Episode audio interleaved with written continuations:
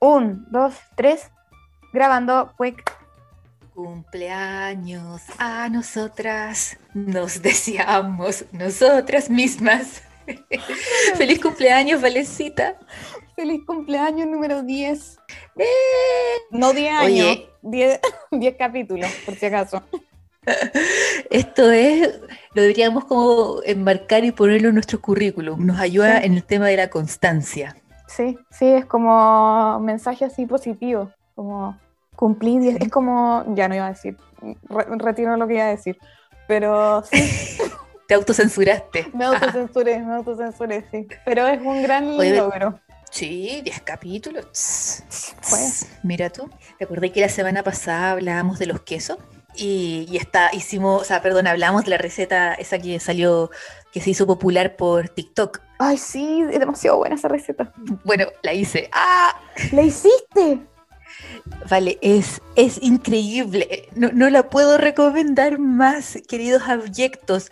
Es lo más delicioso este estúpido queso feta con los tomates. Y fácil, pero del verbo fácil, porque después todo se pone tan blandito. Ah, la única postdata es que cuando uno como revienta y revuelve todos los ingredientes, ¿no. ¿cierto? Después de estar en el horno, los tomatos cherry, tomatos, Saltan. perdón, los tomates cherry, como que explotan, hacen como un Sí, hay que tener cuidado porque te puede caer Sí. y, y están hirviendo. en todo lo que te es el ojo. Así Sí. que no, sí, hágalo con como medio kilo de tomates, depende. Nosotros no teníamos suficientes tomates, así que le pusimos un puñado de espinaca. Investigando otras recetas, hay gente que lo hace con queso brie Oh, y my después de mezclarlo con los fideos, lo mete de vuelta al horno, como para que le dé un crujientito. No, fácil, fácil, fácil. ¡Ay, qué increíble! No, esto, esto Sí. es, es una indirecta para mí más uno. Quiero incursionar en la cocina, creo que esta es la receta. Va a ser. No, increíble. Y, y después, porque pusimos la fuente al medio mientras nos comíamos, y era como un poquitito más, un poquitito más. Y después, después me di cuenta que agarré mi dedo y chupaba el plato, dejé el plato impecable porque me lo chupé entero. Estoy lista para Buckingham Palace. Lista, el protocolo ahí, manual de Carreño. Oye, nosotros tuvimos una... Una odisea, una odisea. Y estamos tan orgullosas, pero es un, es un mini logro. Hay que decir que es un mini logro, sobre todo para la generación centennial. Sí, que, va- que seguramente van a decir estas viejas cómo no podían hacerlo, pero logramos subir el podcast a Apple. Sí, ¿qué significa eso? No sabemos. Porque el, el podcast, porque usted puede escuchar el podcast, ¿no es cierto? En Spotify o YouTube. Bueno, pero hay, hay otra plataforma, porque se llama plataforma estas cosas, que se llama sí, muy bien, Apple muy bien. Podcast. Sí, Y creo que todo el mundo puede tener Apple Podcast. No, no tengo que tener un Mac. no, Eso, Es eso como- también lo aprendimos esta semana. claro, es como un Spotify, pero de Apple. Bueno, y luego de ver como siete tutoriales y llamadas por teléfono, etcétera, etcétera, logramos subir la cosa. No sabemos cómo, pero lo logramos. Así que Como que un ahí. minuto estaba arriba. ¿Y, y sabían ustedes que existe Google Podcast? Suponía que existía porque siempre compitiendo los dos. Yo de Apple Podcast había escuchado, de Google Podcast no había escuchado nada. Supongo que ahora se van a meter más en el tema. Bueno, yo nunca había escuchado de Google Podcast, pero estamos en Google Podcast. También. También no tenemos idea cómo lo hicimos, pero estamos ahí. Ese fue más fácil, ¿o no? Un poquito más amigable. Y ese fue, eh, una vez que lo subíamos a la plataforma normal, se iba solito para allá, literalmente solito, no lo sé. Chao. No voy a Pero acompañarle. algo, más interesante que, que nuestra incursión en las modernidades de las plataformas eh, fueron los premios Oscars. Sí. Oscars. Los, los Oscar. Muy raros estos premios. Bueno, súper pandémicos. Sí, sí, es como es- todas estas ceremonias que son ahora como vía Zoom o videollamada, es bien raro. Y sobre todo porque eh, las estrellas están preciosas, como siempre, pero desde como el living de la casa. Claro, simularon, era como, como que fuera un restaurante, como se imaginaba, tenían esas mesitas, no era, no eran un teatro ni nada, y era chiquito, o sea, no, no chico el lugar, porque nada en Estados Unidos es chico, pero no eran estos mega teatros, iban rotando. El teatro de la también. Kodak. Claro, ese mismo. Iban rotando también, como que no, no estaban todos al mismo tiempo, o sea, yo me fijaba de repente y no estaba, nuestra amada Frances McDormand estaba en cierto rato, salía, creo que después entraban, como que había mucha circulación de gente. Todo esto por protocolo Corona Prevención. Mm, sí, sí, todo con... Y bueno, muchos tuvieron que hacer eh, cuarentena antes, el agente Topo hizo cuarentena. Agente Topo es un documental chileno muy bueno y que estuvo nominado, pero ganó el Pulpo. El pulpo, sí, que es lindo también el pulpo. Sí, el pulpo es precioso. Sí, es muy Eh, si quiere algo como para que le eleve, eleve- Sí. para que le levante el corazoncito, eh, vea el pulpo. sí, sí. El pulpo está en Netflix. Pero estu- no estuvieron buenos los Oscars. Nomadland se lo llevó todo. Sí, yo encuentro que fue como los Oscar para premiar las películas más independientes, que fueron las que se hicieron este año porque no se podían hacer grandes producciones. Encuentro que los premios fueron, estuvieron bien. O sea, me hubiera gustado más a Sound of Metal, fue de mis películas favoritas este año, El sonido Pero- del metal. El sonido del metal, pero... Bueno, pero tal vez gracias a esta situación extraña del corona, le va a abrir la puerta o las puertas a todas las películas independientes. Porque, por ejemplo, como un dato X, es que una película que se llama y que ganó a mejor guion, guion original, se llama eh, Promises Young Woman, o ¿cómo se llama en español? Ay, no me acuerdo, pero sí, era como... Bueno, ella. Esa película, ella, esa película fue hecha en 23 días. Y tal vez esta situación del corona lo que va a lograr es abrir las puertas a todas las producciones independientes, como Promising Young Woman, Una joven prometedora. una joven prometedora, que ganó a mejor guion inde- em, ¿cómo se dice? Original. original, guion original, fue hecha en 23 días. Impresionante. No tenía idea. No tenía idea que en 23 días. Wow, estoy como en shock. Y, y si usted ve el documental, el documental de Crown, para mí es un documental de la vida real ya. Sí. Si usted ve el documental de Crown, la mal Camila, la mujer, en la vida real, es la que escribió y dirigió la película Promising Young Woman. ¿Verdad? La que hace de Camila es la, la, la directora y guionista de Promising Young Woman. Oh, acabo de como Sí. La vi en las Oscar y dije, ay, se parece a alguien, yo la he visto. ¿Y sabes cómo me di cuenta? Porque estaba viendo el, el- el discurso de El esta mujer aceptando el Oscar y yo, y yo, qué bacán por ella. Y más uno me dice, ella no te va a caer bien. Y yo, ¿por qué no me va a caer bien? Me dice, porque tú la conoces. Y yo, ¿de dónde? Y me dice, de tu documental de la vida real. Y yo, ¿The Crown? Y me dice, es Camila. Hasta ahí nomás. Después como que me fui de la pieza, como que no, no pude, porque no, No puedo puedo. soportar a Camila. Lo siento. oh, Team Harry, forever. estoy- todo cierra, todo cierra. No, pero Todo ella, cierra pollo. una genia, como diría, o sea, muy... A mí igual me gustó la Sí. película. O sea, no, no creo que haya sido para Oscar. Yo igual eché de menos un poco la ceremonia de las antiguas, pero estuvo bien, o sea, la adaptaron bien para... Estuvo bien. No, y, no, y- y siempre pensar desde la vereda de la positividad. Esto tal vez le abre la puerta a mucha producción chiquitita. sí, vamos, totalmente. vamos Chile. Igual ganó Anthony Hopkins, que si no han visto The Father, o sea, vean The Father y después vean algo como, como el El pulpo. gatitos.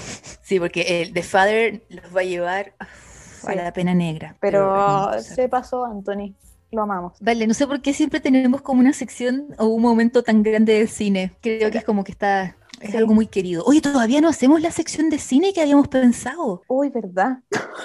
Vale, ya, comprometámonos. Próxima semana. Promising Young Woman. Tenemos que No. ser jóvenes prometedoras. No. Ah, yo pensé que quería hablar de esa película. No, vale, no. No, no, no, nada con la Camila acá. Team Diana. No, no, no, pero la próxima semana hagamos nuestra sección abyecta de películas. Ya, ya. Como datos o cosas extrañas que ocurrieron en el set. Ya, me tinca, me tinca. Promesa, listo. Toma nota. Dame los cinco.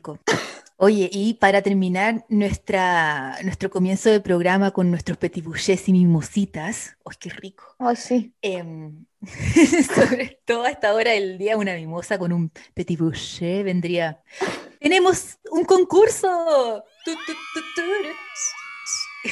Con la Val estamos tan emocionadas de que cumplimos 10 capítulos. Esto es como bien hecho, chiquillas. Vamos, chicuelas. Un premio. Tenemos un premio, pero para serle fiel a nuestro nombre, abyectas, el premio va a estar dividido eh, dependiendo quién lo gana. Sí. Les explicamos en un segundo.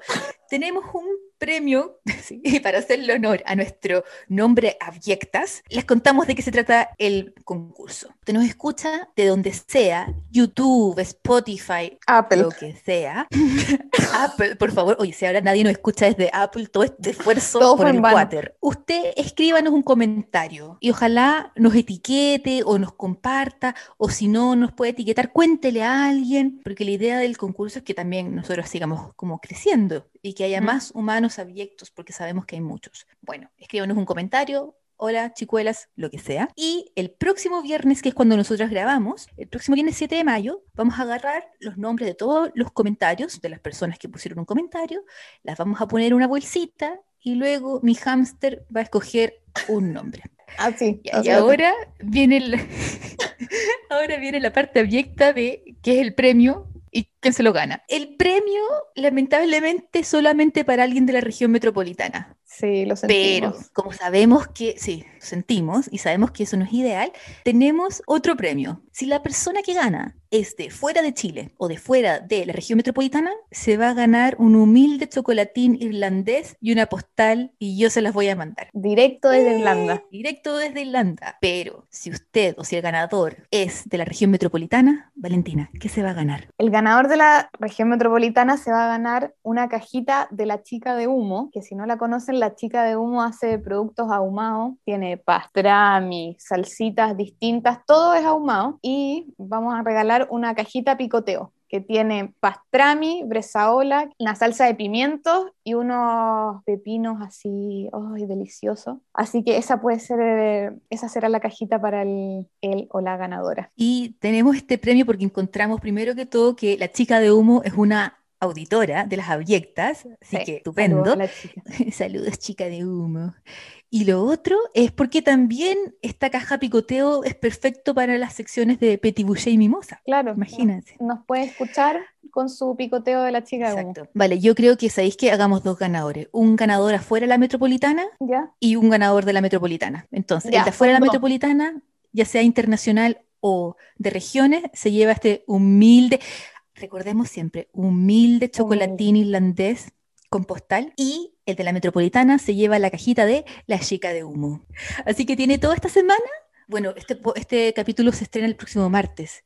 Sí. Mm, bueno, tiene martes, miércoles, jueves, viernes para poner su comentario, etiquetarnos, lo que sea. Exactamente. Y luego el pequeño hámster escogerá el ganador. Boom, listo. Felices 10 capítulos. Oye, buen concurso. Oye, cuando cumplamos, sí, cuando cumplamos 100 capítulos ahí, el auto, nuevecito de paquete. Que Mentira, mentira, mentira, modelo. mentira. ¡Que venga la moneda! ¿Qué dice el público? Y yo al tiro, mentira, mentira, mentira, para que nadie nos cobre el auto después. Ustedes no ven, pero la bala está sudando helado y transpira. Como no, auto, no. ¿Qué Un car dijiste? wheel, eso. ¿Qué dijiste, Bernardita? No, un car wheel pequeñito. Un car Bueno, en fin. Cerremos nuestro capítulo de Petit Boucher y Mimosita y. Se cierra. vámonos a, a nuestro plato de fondo, el plato principal. Mm, ¿Cuál es ese plato? Eh, bueno, esta semana yo he estado absolutamente hablando la Vale ininterrumpidamente de que acá ya es, ya es absolutamente primavera. Y primavera es sinónimo de festivales. Y en el capítulo de hoy vamos a hablar de los festivales más abyectos, raros, lo que sea del mundo. Ah, Acabo de recordar que mi festival es en otoño. me- yo acabo de como de cachar que mi fe- festival, o sea, no es tan, no quiero ofender a nadie con decir que es abyecto, pero es extraño, o sea, no extraño. Pero Sí, sí, sí. Bueno, es que vale, es lo que siempre hemos dicho, que el, el tema abyecto no va solamente por la parte como que es rara, sino que es algo interesante, Sí, este, este es muy interesante. ¿sí? Y el mío también es muy interesante, es muy, es muy lindo. Ah, Ay, ¿partes tú? ¿Parto yo? Yes. Ah, ah, ¿verdad? Sí, te ¿verdad? toca. Ya, listo. DJ Vale, por favor, música gaélica. Y vamos. Eh, el festival del que yo les voy a hablar es el festival más antiguo de Irlanda. Este festival es en el condado de Kerry, que queda al sur oeste, abajo a la izquierda, de Irlanda. Y en este condado, que para Chile sería como la región, ¿no es cierto? Que en la región metropolitana está Santiago, en la región de Kerry em, Kilorgan es un pueblo que tiene 2.000 habitantes. La, mm, el mayor ingreso de Kilorgan es el turismo y es por este festival en particular. Este festival se llama Pack Fair Festival. Fair es como de feria, ¿no es cierto? Como la feria, el festival, y Pack se le llama al ca- a la cabra, cabra, la cabra. Muy didáctico. Es que en Chile cabra y cabro para nosotros es niño niña. Sí. Entonces como, ay, la cabra simpática, la niña simpática. Entonces por eso el- la parte La eh, aclaración, la aclaración. la aclaración. Bueno, Pac se le llama en gaélico al macho, a la cabra macho. Se le llama Ok. Pac. Eso es gaélico, porque en Irlanda se habla inglés y también se habla irlandés, que es eh, gaélico irlandés. Y la única palabra que yo sé decir en gaélico es taxai, que significa taxi. Ok. ¿Verdad? Y espérate, pero pregunta. ¿Te ha puesto que sabes cómo decir hola o no? ¿O se dice hello? Siguiente pregunta. No sé, terrible, no sé nada. Ahora que pienso, lo único que sé, y es porque los taxis tienen el sticker gigante que dice taxai. Ah, yo me acuerdo de algo. Que la, la policía se le dice garda, Ah, ¿o no? Ga- la garda, exacto. Acá no se le dice carabinero o, O polis. Nada, es, es la garda. Sí, garda y el plural de garda es gardai. Sí. Y es súper increíble porque eh, no tiene ni un parecido al inglés. Cuando uno escucha a una persona hablar gaélico irlandés, no se entiende nada, absolutamente nada. Pero sí tiene relaciones con el gaélico manés de la isla de Man que vimos en el Mm. capítulo de las islas, hay algunas palabritas. Ah, y tengo un dato raro. Este dato me hace como recordar eh, Game of Thrones, Juego de Tronos. Porque ellos en irlandés no tienen el concepto de tengo hambre, sino que dicen que algo está sobre ti. Al igual que, eh, por ejemplo, eh, como estoy feliz, como es la felicidad está sobre mí. Qué alucinante.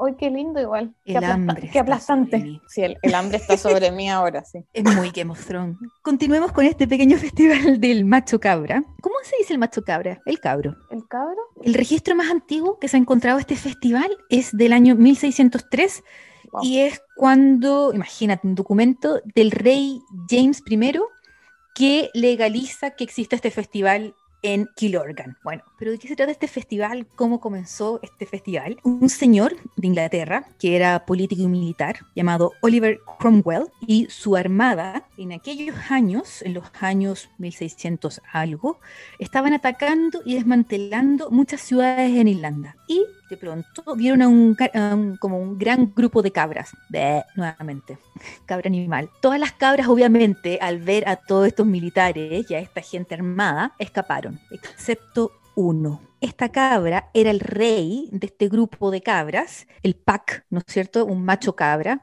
el alfa. Y esta cabra lo que hizo fue correr inmediatamente hasta el pueblo de, Kilor- de- de Kilorgan y advertir a todos de que el señor Cromwell venía a invadir. Toda la gente fue capaz de protegerse y pudieron sobrevivir gracias a esta advertencia. ¡Qué onda lo Increíble. inteligente!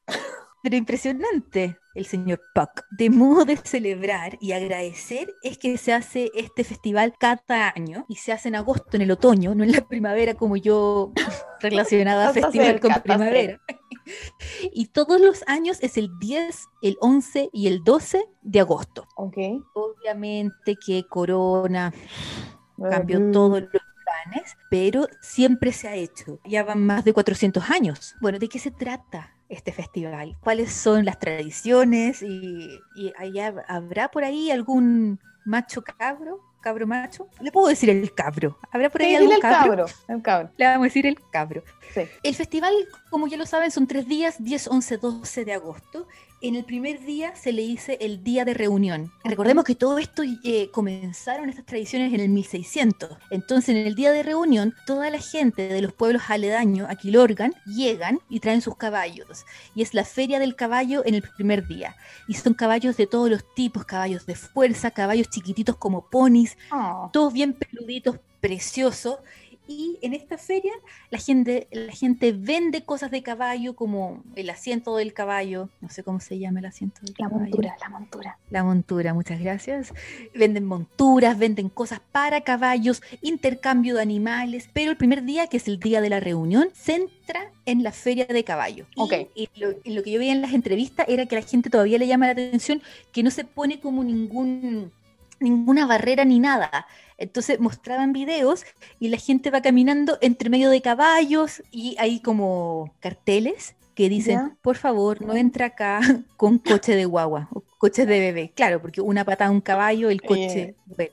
Ahí fue. El segundo día, que vendría siendo el día 11 de agosto, se dice, se llama el día de la feria. Y en el día de la feria es muy parecido al primer día en el sentido de que todo se basa, o sea, todo gira en torno a una feria, esta vez de vacas y ovejas. Y nuevamente también intercambio de animales, se compran animales. Todo esto es muy familiar, es absolutamente familiar, todo es gratis. Todo es gratis para que la gente vaya y tenga como un gran rato en este festival. Y ya el último día es el día de la dispersión. Y en el día de la dispersión son la- los puestos en la feria que hay cientos y cientos de puestos que venden comida o productos típicos irlandeses, eh, muchísima Oh. música eh, gaélica por las calles, obviamente que todos los pubs, que los bares, antes, como en el 1600, estaban abiertos por los tres días de corrido. Wow, bueno, muy Irish. Muy Irish. Pero hoy en día están abiertos hasta las 3 de la mañana. Y entonces el día de dispersión ya es muchísimo más familiar, porque toda la gente va y compra cositas. eh, es muy, muy interesante. Esto hay un comité, porque como esta es una tradición tan grande, hay un comité del Festival del Cabro y el comité tiene distintos miembros que se organizan del marketing, se organizan de juntar los distintos puestos de venta y el presidente del comité es el que está encargado como de ser el, el animador y que abre la ceremonia. Y Wow. todo es en inglés y en gaélico irlandés. Este Mm. señor lleva 50 años oficiando la ceremonia. 50 años. Pero Wow. ustedes dirán, bueno, qué bonito el festival. Claro. Gracias, gracias. Bien hecho, bien, bien abyecta tu noticia. Pero no, no, no, no, mis queridos abyectos del mundo. Este festival no comienza de cualquier forma. Este festival comienza con un desfile en el ¿Mm? día 1. Pero dos semanas antes de que comience el festival, el comité tiene un subcomité encargado de elegir al rey cabro del año. Ay. Dos semanas antes, el subcomité va a las montañas de Kerry a buscar a un cabro que ellos vean como las características físicas de este cabro. Los cabros son lo más lindo que hay. Tienen el pelo largo, pelo muy largo, dos cachos gigantes en media luna hacia atrás, no como la, la oveja de la isla de Man, esta tiene solo dos, pero larguísimos. En paréntesis, igual peligroso que te pegue un cachazo el cabro. te- Y este cabro seleccionado va a tener un rol importantísimo. Volvemos a agosto. Comienza el festival con un desfile. El desfile lleno de bailes irlandeses, como la escuela, no sé, la escuela 1, su grupo de baile irlandés, la escuela 2. Después eh, aparecen distintas bandas de música y todo esto es un desfile a través de Kilorgan, a través de este pueblo. Y cada año se escoge una reina y la reina tiene 12 años y la reina tiene un rol fundamental porque la reina va a coronar a este cabro en el escenario principal. Miedo igual. Entonces, por al final, ah, claro, claro, pero es que la parte práctica es que pasa el festival, al final, cuando ya se empieza a acabar el festival, o sea, perdón, el desfile, cuando ¿Ya? ya se empieza a acabar el desfile, aparece la reina. Esta niñita, porque tiene 12 años, Sí. llega al escenario vestida especialmente como con un traje típico irlandés muy hermoso con su corona porque es la reina. Y después llega en una jaulita llena de vegetales, plantitas, todo lo que come un cabro. Llega el cabro, lo suben al escenario, dos hombres agarra cada uno un cacho Ah, bien. y el cabrito está ahí tranquilo y la reina le pone una corona a este cabro. Comienza todo porque esta es la, la apertura, ¿no es cierto?, de este festival. Y luego, que es lo más impresionante de todo, este cabro vuelve a su jaulita, que es una jaulita, ah, y, y como que subrayan todo el rato que el veterinario está ahí y que todo es absolutamente Claro, como friendly. amigable con el animal, sí. y el veterinario está ahí de turno las 36 horas. El cabro vuelve a su jaulita. Y luego esta jaulita con el cabro adentro, no sé cuántas veces he dicho la palabra cabro, ¿vale? Pero esta jaulita con el rey cabro la suben a 18 metros, 18 metros de altura. Eh, y aun cuando hay un veterinario todo el rato con el, con el animal, yo encuentro que es un poco mucho. 18 metros tiene que ser un estrés del terror para el pobre. Ay, pobre. en donde está. Y ahí se queda el cabro porque es, al fin y al cabo, es lo más importante de todo el festival. Y ahí está el cabro en la altura. Durante estos días, bueno, claramente de noche lo bajan y si lo ven estresado lo sacan, Ay, sí. lo limpian. Pobrecito. Claro, y esta jaulita le llaman el trono, porque parece un trono, la Sí, verdad. Y está ahí como arriba. está- Mirando su dominio. Sí, sí, tal cual. Bueno, y obviamente en el desfile, cuando va desfilando este cabro, tiene niñitos vestidos como, no gladiador, pero como, como un escudo. Y están los niñitos alrededor del cabro con los escudos, entonces algo muy solemne, eh, la llegada del cabro al escenario. Y bueno, y luego están estos tres días, ¿no es cierto? Que son 36 horas, todo gratis para la familia, con mucho animal, mucho ganado, etcétera. Y luego, al último día, el día 12, antes de la puesta de sol, se baja el cabro y el cabro es devuelto a la montaña. En caso que alguien pensaba que iba a pasar algo malo con el cabro, no. El cabro vuelve a la montaña y vuelve con, con su gente. No debe, ese cabro no debe entender nada. Debe volver después a la montaña y decirle como no sabes lo que me pasó.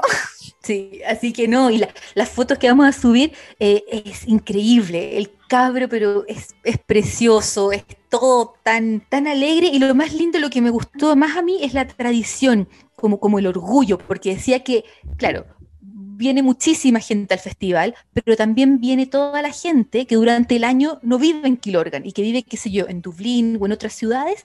Toda la gente en agosto vuelve a su ciudad de Oh. origen para celebrar y agradecerle al cabro, que al fin y al cabo la razón es agradecerle a este animal que en el 1600 salvó a todo el pueblo Claro. de Kilorgan. Ay, estoy viendo unas fotos. Es demasiado lindo el cabro. Y sale una foto con una niñita que tiene como una corona puesta. Es la reina. Y la reina siempre tiene 12 años y es honor para la reina y para la familia, porque vi una entrevista que le hicieron una vez al papá de una reina y era como, ella es mi hija, es la reina de este año. Ella, mostrando la hermana, ella es la hermana de la reina, que era otra niñita mínima. Sí, así, es muy, muy hermoso. Y vale, me acordé que sé otra palabra en irlandés y con esto puedo cerrar mi historia. Salud, cuando uno choca los vasos, en gaélico irlandés es sloncha. Es loncha. Solo Dios sabe cómo se escribe, pero sí, es Claro. ¿cómo se escribirá? El gaélico siempre suena como, parece más con estilo nórdico que inglés. Claro, Oye, qué lindo el festival, güey. Yo quiero ir. sí, eso pensábamos, como que si este año se llegase a hacer, Obvio. pero me imagino que hay que bu- buquear algo casi que con un año de anticipación. Tú, Vale, ¿a dónde nos vas a llevar en tu festival no primaveral? Oye, yo no sé por qué me ha dado con, con islas, pero siempre me ver. quedo ahí como en esa zona. Yo los voy a llevar a Bali, en Indonesia. Pero es que ahí no hay, oto- hay otoño e invierno en Bali, ¿o no? O siempre O sea, calentito. tienen, tienen la época de los monzones, que son las lluvias, que creo que eso es en Ah, mayo por ahí, que es lluvia torrencial, o sea, no, no para, no para, no para. Pero creo que temperatura no, no, no debe haber ningún invierno, nada. Qué hermoso, Bali, vale. Sí, vale, Bali. Bali. Cierto que uno como que se, Alvarito Salas. uno se imagina Bali así como paradisiaco, Sí, porque bueno, pues, es muy paradisiaco, pero te imaginas si, si un día al año no pudieras salir de tu casa por 24 horas, estás obligado a quedarte en tu casa, no puedes prender la luz ni usar arte- artefacto electrónico y tienes que estar en silencio. Y no solo tú, sino que toda la ciudad. Esto, esto quizás suene un poco como una película de ciencia ficción o, o podría ser el sueño también de muchos ecologistas, pero esto pasa en Bali una vez al año, aunque usted no lo crea, en la celebración del Año Nuevo balinés. Y se celebra en silencio. Muy extraño porque uno eh, piensa año nuevo como fuegos artificiales, gente bailando, Fiesta. fiesta, como todo. Pero bueno, ya, vamos a hablar un poco sobre Bali, que es el territorio más singular de Indonesia, porque este país que está formado por, atento, 17.500 islas, como que ya, ¡pum! y tiene 260 millones de habitantes, es muy poblado. Bali es como una especie de roca que está entre, entre una isla que se llama Java y otra que se llama Lombok. La cosa muy particular de Bali, dejando de lado lo paradisíaca que es, es que es la única isla dentro de este país donde la religión mayoritaria es el hinduismo. En Indonesia es donde hay la mayoría de musulmanes. En Indonesia es casi todo musulmán, menos Bali. ¿Ya? Un poco defini- definición rápida de hinduismo, para- así como un, Sí. es, un, es un sistema religioso que se originó en la India y está conformado por, hay muchas tendencias dentro del hinduismo, pero lo fundamental es que creen en, en Brahman, que es el dios supremo, creen en el karma, la reencarnación y la liberación. Los, los que lo practican no lo consideran solo una religión, sino que es un estilo de vida. Y dentro del hinduismo Perfecto. está lleno de festivales y fiestas. Entonces lo que tú dices es que Indonesia tiene todos estos miles de islas. Una de las islas es Bali. Es Bali. Y es la Y- única donde se practica el hinduismo Exacto. Y el resto musulmán. musulmán. Entonces, volvamos al Año Nuevo balinés. ¿Balinés se dice? Sí, es el balinés. gentilicio. Sí, balinés. Sí, es como una mezcla entre Vale e Inés. Ya. Oh, Alvarito vale, Salas. Inés. Estamos súper Alvarito Sala hoy día. Qué horror. Bueno, este año, el Año Nuevo balinés fue el 14 de marzo, pero en Indonesia, en Bali, están, eh, ellos eh, no, no se rigen bajo el mismo calendario, o sea, sí, para algunas cosas, para otras no, pero para el Año Nuevo se rigen por el calendario de ellos, el calendario balinés, y están en el año 1943. Bueno, fue el 14 de marzo y este, ese día la isla queda completamente en silencio. Y este es el llamado Festival Ñepi, perdón a los indonesios, o sea, a los balineses si estoy A los balineses. pronunciando mal. Y es el festival más importante para los balineses. Este es, es el Día del Silencio, el Día del Año Nuevo. Pero hay que Siempre es retroceder. el 14 de marzo. No, va variando, es, es casi siempre en marzo, pero varía según, no sé, tiene que ser tal día, porque eh, es La según la luna. Nos tenemos que ir un poco para atrás. Tres o cuatro días antes de este Día del Silencio, se celebra el Melasti, donde se realizan ofrendas de purificación en los templos, que son templos que tienen que estar cerca del mar o del agua. Y ahí lo que hacen es que llevan ofrendas para limpiar sus pecados y del mal karma, que ellos creen mucho en esto del karma. También durante esta, donde estos 3, 4 días, muchos balineses que viven en el interior viajan hasta, el, hasta donde haya mar o donde ha- haya un lago y hacen este ritual de purificación. Y lo lindo es que los hinduistas son mucho de, de hacer of- ofrendas y si alguna vez van a Bali, eh, tengan cuidado en las calles, porque en las calles, en el suelo, está lleno de ofrendas. Ponen, eh, por ejemplo, para los, para los dioses, ponen eh, un incienso con frutitas. Entonces tengan cuidado de no pisarlos. Claro, porque uno pensaría que es como basurita, pero Claro, no, pero, pero no, son una ofrenda. Esto es tres, cuatro días antes que se purifican. Y el día, antes del año nuevo. claro, y el día antes del año nuevo, antes del día del silencio, queda en buen chileno la cagada porque empieza un, empiezan a tirar fuegos artificiales, hacen un desfile de figuras de, son figuras de demonios gigantes, pero enormes y súper coloridos. Todo esto lo acompañan con una especie de batucada balinesa porque tocan tambores y cosas así. Y estas figuras de demonios se, le, se llaman los Ogo Ogo, no sé si lo estoy pronunciando bien, quizás es Ogo Ogo. y estos, estos Ogo Ogo representan demonios, personas u objetos que perturban la vida de los humanos. En este caso yo creo que si cuando lo hagan el próximo año, yo creo que muchos van a, va a ser al coronavirus, ponte tú. Ah, porque es la representación de las cosas. Como que los han Como- perturbado durante el año. Perfecto. Estoy viendo las fotos y son enormes. los Enormes. monstruos, y son monstruos. Sí, no, son eh, como con caras horribles. eh, Muchísimos brazos, sí. con garras. Sí, y lo, lo gracioso es que los balineses creen que el punto de encuentro de los demonios, o sea, donde los demonios se encuentran, es en las, como en las esquinas de los barrios. Entonces, tú vas eh, en Bali y en cada esquina, si te toca esta, esta, este festival, vas a ver que en cada esquina están gente con los ogo-ogo, eh, tocando tambores y cosas así. ¡Ay, qué excelente! Sí. Perfecto. Oye, pero estoy, hay, hay algunos que son No, terroríficos de verdad. Miedo, o sea, y cuando termina el desfile, más encima, los ogogos se queman en los cementerios. Y esto es un poco para, para terminar con el mal presente en la isla, en el fondo. Es, es un poco como bien una catarsis. Y se demoran aproximadamente tres meses en construirlos, porque son enormes, enormes. Siempre en todos los festivales hay mucha producción, porque eso cuando dijiste que se demoran tres meses en construirlo, estaba pensando en el Festival de Río Sí. eh, y que las escuelas de samba pasan meses, termina un festival y se empiezan al tiro a preparar para el próximo. Para el otro, sí, no, es como esto también, y más encima es, es el festival más importante para los balineses, entonces le meten mucho. Claro. Y bueno, claro, uno dice, qué raro que se mandan esta, esta fiesta antes del año nuevo, porque en general uno en el año nuevo es cuando celebra.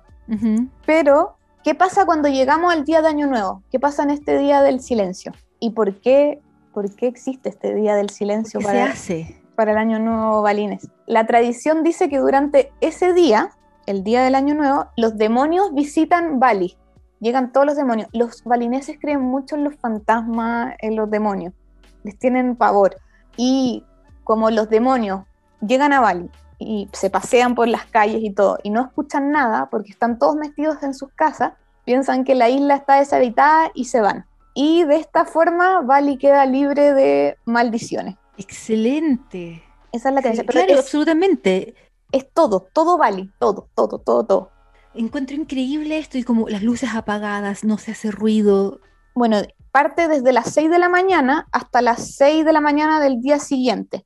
Y la vía se Son detiene 24 horas. cuatro horas, la vía se detiene por completo. Nadie hace nada, no puedes cocinar, o sea, la idea es que como que te dejes comida preparada, limpiar, ver televisión, conectarse a internet, hablar por teléfono o leer, o sea, esto es como para los más estrictos, pero mucha gente en verdad lo hace, está prohibido. No, no se puede trabajar nada que produzca, o sea, ver una película, imposible. Es un día en que tú te quedas en silencio en tu casa y en penumbra, no se puede prender la luz. Es un día para meditar, contemplar y reflexionar. Lo Y esto es después del día de locura Claro, máxima de todos los demonios. Este es el día de Año Nuevo, después de la locura de los demonios, después de la purificación y todo esto. Hasta cierra el aeropuerto, no hay vuelos.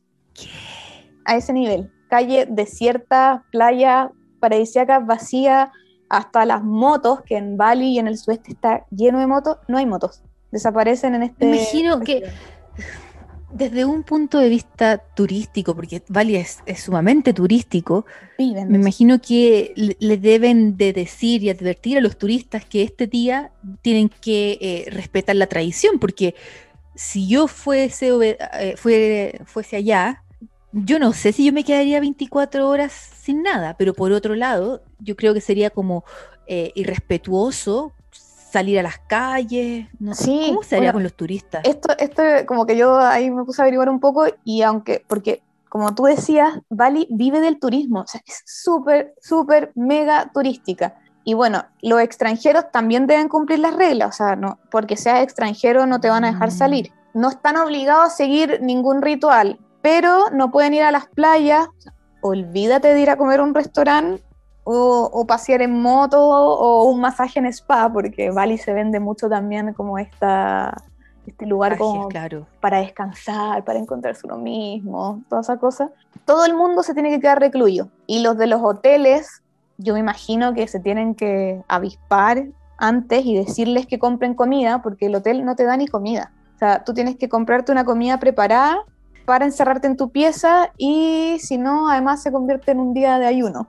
Si es que no, no pudiste comprar. Claro, porque no sería justo tampoco para la gente que trabaja. La gente que trabaja en e- en el hotel eh, estar sacrificando todo el próximo año por un par de turistas que Ah, quieren ah. una margarita. Y más encima, las únicas personas que tienen permitido estar en la calle durante el ñepí son los pecalang, que son oficiales de seguridad que están encargados de garantizar que se cumpla el silencio. O sea, están ahí vigilando en la calle, son los únicos que salen y la electricidad se mantiene al mínimo y a veces hasta cortan internet y el internet de los celulares para que no te metas. Nada, o sea, dedícate sentimientos a... encontrados. O sea, si tú eres de esa religión, claro. Pero si tú no eres hindú y vives en Bali, Yo supongo, eh, también me hace porque escuché de una argentina que vivía en Bali y que cuando ella llegó le contaron de este día del, sil- del silencio y como jaja. Y el día del silencio, como que ella le escribía a otra argentina que vivía hace tiempo, ella le decía como, oye, no, no me puedo conectar a internet. ¿Qué significa esto que no puedo salir? Y ella le decía, pero si te dijimos mil veces que es verdad. Y ella me decía, es verdad. Y decía que ella había prendido la luz de afuera de su casa y que le tocaron la puerta y que eran estos eh, guardias Inspectores. inspectores que le dijeron que apagara la luz. Bueno, y Tal vez lo ven por un tema de comunidad, ¿vale? De que Sí. aun cuando yo no crea, si yo vivo en Bali, tengo que seguir las reglas, ya que lo Claro. contrario, claro, yo no creo, pero van a venir los demonios igual para el resto de la gente de Bali. Claro, que imagínate que por tu culpa lleguen los demonios, ¿cachai? Sí, bueno, imagínate algo pasa después. Así, Es y que Valentina no apagó la luz.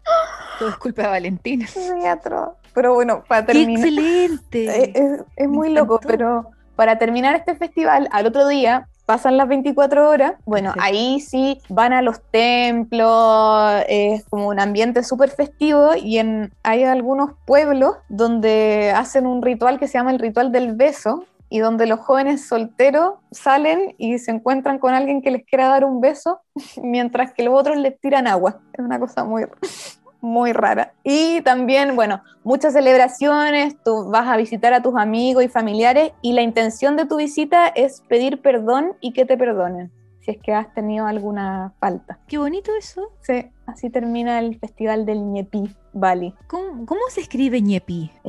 Yo busqué cómo pronunciarlo, pero se escribe N-Y-E-P-I. Puse Google Mm. Translate, indonesio a español, y me decía ¿Ya? Ñe- Ñepi. ñepi, ñepi. ¡Qué excelente! Uf. Bueno, ojalá van a- estos festivales le hayan traído aires primaverales. Si van a Indonesia en marzo, les va a tocar, así que prepárense. Sí, mega cuidado para ir en marzo con la idea de, de estar de fiesta en fiesta y de pronto ñepi. Pero leía que a muchos extranjeros decían que la experiencia había sido increíble igual. Sí, porque nunca en nuestra vida, aun cuando uno está en cuarentena por Sí. corona, uno tiene este como silencio y desconexión real. ¿Te tinca que saltemos a Japón para nuestro Chindogu? Sí, dilo. Chindogu.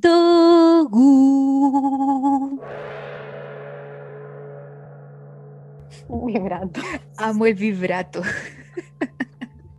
Ay, Dios. Hoy día es Chindogu número 8, pero un radio escucha, un abyecto, no, nos, conectó, nos conectó. No, ¿qué estoy hablando? Nos pegó un grito. Eh, vale, me rindo. Tú dale, dale tú. No, tenemos nuestro primer creador de Chindogu. Quiero. Alessandro nos mandó un Chindogu, que en verdad no lo mandó Alessandro. Un conocido de Alessandro nos dijo: Oigan, creo que conocí a alguien que hizo su propio Chindogu. Y Sin saber que era un Chindogu. sin saber que era un Chindogu. Entonces, cuando escuchó el concepto de Chindogu, dijo: Oh, lo hizo. Vamos a subir la foto a Instagram porque en verdad es demasiado Chindogu, es como un Chindogu puro. Es una silla de escritorio, porque ya estamos teletrabajo y todo eso, pero que Alessandro la adaptó de una manera muy chindogústicamente. No sé si escribirla o subir la foto. O subir la foto, porque... Yo creo que la podemos descubrir. O sea, aparte de subirla como, descríbela como, Mira, es una... ¿qué es- pasó con la silla? es una silla que parece una silla mecedora y abajo tiene unos libros que yo me imagino que le hacen peso para que no, no se mesa y tiene en, en donde te sientas tiene como dos cojines o almohada para los brazos tiene una especie de cojín como estos que se enrollan Entonces tú reposas los brazos en Claro. superficie blandita, las almohadas, ok. y arriba en la parte de arriba tiene como el ¿Dónde iría tu respaldo. cuello? Claro, el respaldo está hecho con unas sillas como, como con la cobertura, típico de las sillas de playa que son como acolchonaditas, algunas. Ya. Tiene eso arriba y como que llega hasta pasada la cabeza. Yo la, la veo súper cómoda. Un colchoncito ro- enrollado Eso, un que va desde enrollado. tu clavícula Sí, para arriba y, y- bien para arriba. Entonces, para una persona de 2 metros 30 podría estar ahí sin problema porque tendría la cabeza sujeta por este colchoncito enrollado. Tal cual, tal cual. Yo la encuentro súper cómoda. Encuentro que es un chindó increíble. Y sobre todo práctico también para la gente que es alta. Sí.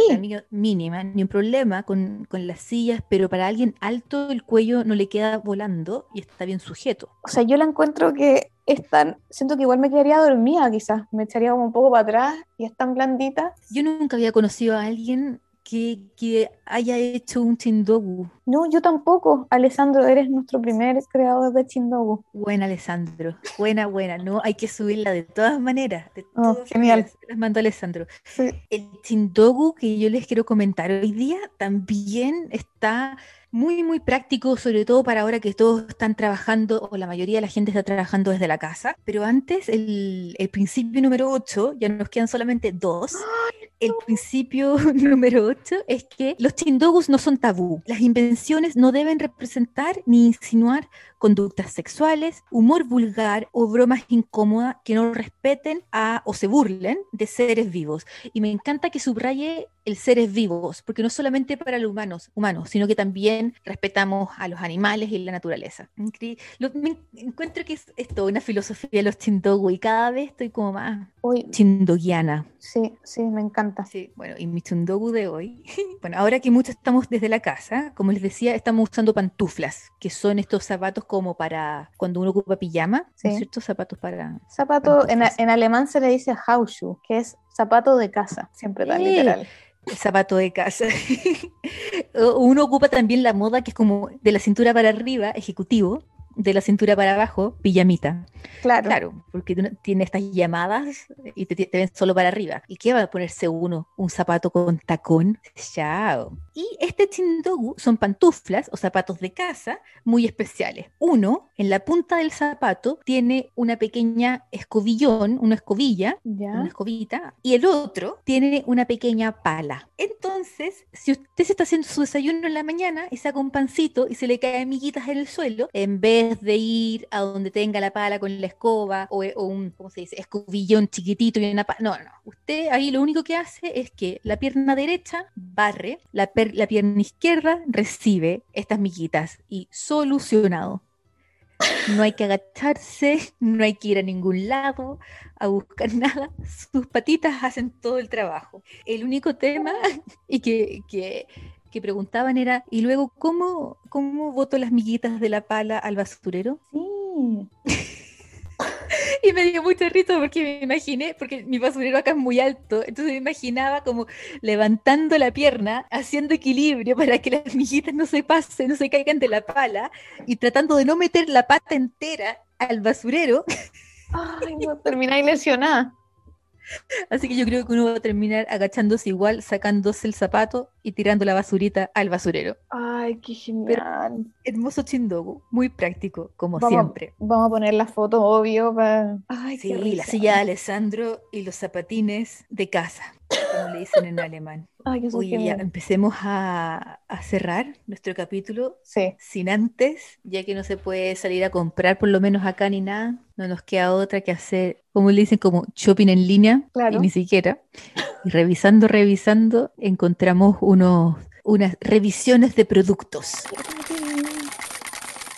¿Te gustaría comenzar, Vale, con tu producto? Sí, mi producto es súper abyecto. ¿Qué andabas buscando? Cuéntanos. Yo estaba como pensando positivamente cuando ya se termine el coronavirus, así hacer una fiesta de disfraces. Estaba ¡Ay, qué buscando cool! Sí, estaba buscando así como una, una máscara entretenida o algo. Acá, por lo menos, típico en los, en los matrimonios, el cotillón, que se llama, que es como estás en la fiesta y te entregan sombrero, anteojos, cosas así. A veces he visto en algunos matrimonios que usan como una máscara de caballo, que es como la cabeza de un caballo, te la pones entera. Plástica. Claro, plástica. No, Una no cabeza plástica de caballo. Claro, no. Perfecto. Entonces, estaba buscando y encontré, encontré la máscara. Me llamó mucho la atención el siguiente comentario. le puso hasta título. El título del comentario es Mi transformación está completa. ¿Qué? Es el día es el día 87 y los caballos me han aceptado como uno de los suyos. He llegado a comprender y respetar sus maneras amables. Ahora cuestiono todo lo que pensé que alguna vez sabía y temo que ya no soy capaz de cumplir con mi objetivo principal. Sé que los que me enviaron no cederán, enviarán a otros en mi lugar, pero estaremos listos. ¿Qué? No sé si es como que quiere entrar a un grupo de caballos y para que lo acepten se compró una máscara para ser parecido. Nunca había leído un comentario tan raro, creo. No sé si tiene como una doble lectura o hay que leer entre líneas, pero como que. Es como eh, un poco sin palabras. Voy a subir, vamos a subir después la foto de la, del, yo creo que la han visto porque es típica, la máscara del caballo, pero de cabeza ¿Y de, de qué color es el caballo? Café, marrón. Un marrón. Y tiene como hasta los pelitos. Ah, qué miedo. Pero me Y está que como extrañé la revisión. con la boca abierta, así como ¡ah! ¡Ah! ¡Ayuda! El producto que yo estaba buscando en Amazon es para las vacaciones de verano, si es Ah. que llegamos a tener con todas estas cuarentenas. Mm. Esta es una pelota de playa gigante. Es una pelota de playa que mide 3 metros y medio de alto. Y vale, vale 80 dólares, así que debería ser de buena calidad, me imagino. 80 dólares por una pelota de plástico. Bastante. Y dice lo siguiente este, este comentario. Una forma divertida de arruinar un fin de semana y gastar 80 dólares. Llevamos esta pelota a la playa después de que tardé casi dos horas en inflarla. Tuvimos 10 minutos llenos de diversión. Fue entonces cuando el viento la levantó y la envió a toda velocidad por la playa a unos 75 kilómetros por hora aproximadamente. Destruyó todo a su paso. Los niños gritaban de terror ante el monstruo inflable gigante que aplastaba sus castillos de arena. Hombres adultos fueron derribados tratando de salvar a sus familias. Cuanto más rápido la perseguíamos, más rápido rodaba. Era como si se estuviera burlando de nosotros. Finalmente, tuvimos que dejar de correr tras ella, porque su camino de destrucción nos iba a costar una fortuna en honorarios legales. Se rumorea se rumorea que todavía se puede ver acechando a familias inocentes en la península de Florida. Nosotros la perdimos en California del Sur, así que si hay algo que reconocer es su gran durabilidad. ¿Qué está esa gente? ¿Qué consume? Es que, ¿sabéis qué? La, la parte que a mí como que más me tocó es cuando decía que votaba hombres adultos. Y claro, si esta bestia de tres metros y medio viene volando a 75 kilómetros y te golpea, ¡boing! Uno vuela por los aires. Obviamente todos esos castillitos de arena de niños mínimos. ¡Mirad mi castillito de arena, madre! ¡Brum! Pasó la bola. ¿Cómo no lo pensaron antes, obvio, ante semejante bestia? Tres metros y medio de pelota. No. Impresionante. Y una de las como advertencias era utilizar un inflador automático. Claro, porque imagínate inflar tres metros y medio, termináis en mejor vida. La gente y los comentarios. La gente. Oh. Oye, felicidades nuevamente, Valecita de mi corazón, por nuestros 10 Ay, capítulos. sí, un gran logro. Empecemos ya despedirnos de todos, sin antes recordar el increíble concurso que tenemos para el ganador internacional o de regiones, que se lleva un humilde chocolatino irlandés con una postal. Pero si usted es de Santiago, se lleva una cajita de picoteo hermoso de parte de la chica de humo.cl. Sí. ¿Y cómo concursáis, vale? Dejen su comentario en cualquiera de las, de las plataformas. Ah, moderna. Puede ser en Instagram, en YouTube, nuestro amado Apple Podcast, en Google. ¿En dónde más? Spotify. En Spotify. Ah, no, en Spotify no podéis dejar comentarios. En Spotify no. Ahí nos escucha. Donde quiera, donde quiera que sea, usted nos deja un comentario. Ojalá etiquétenos para que más gente los conozca en el mundo del abyectismo. Un Y comentario simpático. semana- Y la próxima semana Pepito, mi hámster, va a escoger a los ganadores.